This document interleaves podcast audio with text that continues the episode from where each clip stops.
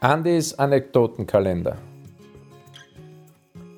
Weihnachtszeit, Geschenkezeit, Bescherung, natürlich auch Schokoladezeit und ich muss euch da noch mal eine Geschichte erzählen.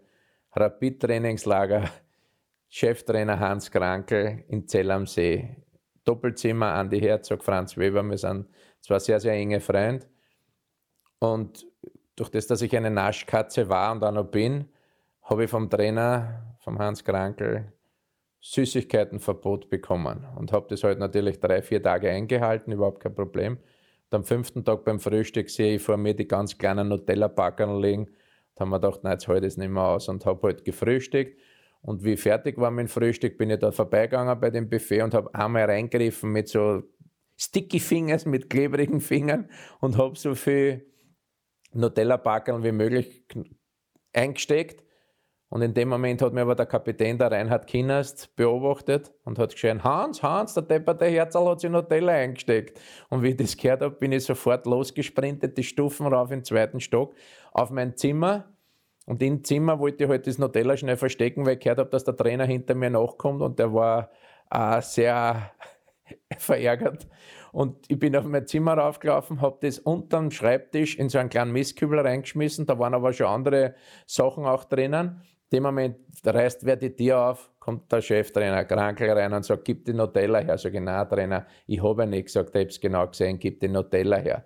Und blöd war ich ja nicht, habe zwei so kleine Nutella-Packeln aus meinem Hosensack hingegeben und habe gesagt, da tut mir leid, ich hätte aber schon gern gegessen. Sagt er, nein, gib die anderen auch noch her. Sag ich, nein, ich habe ja nichts mehr. Und er hat genau gewusst, ist hin und her gerobbt auf allen vier Knien. Mittlerweile ist mein Zimmerkollege, der Weber Franz, reinkommen.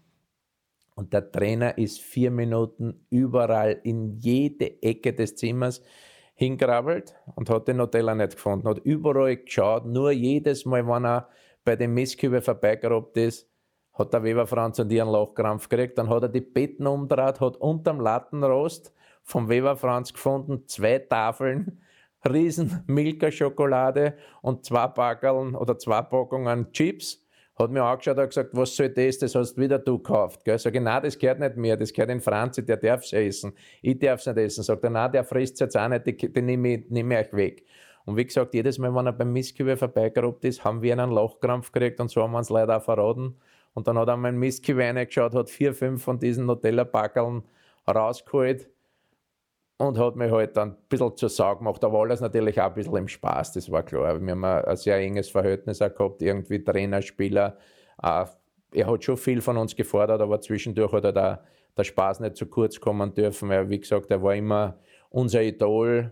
Wir haben aufgeschaut zu ihm, wir haben viel, viel, viel äh, Leidenschaft in uns, in, in das Ganze hineingepackt, aber auf Trainingslager brauchst du zu dem beinharten Training zwischendurch auch solche Situationen, wo du einfach ein bisschen ein Theater hast und das hat einfach dazugehört und wollte euch da jetzt nur mal zeigen, was Süßigkeiten mit Andi Herzog alles aufgestellt hat.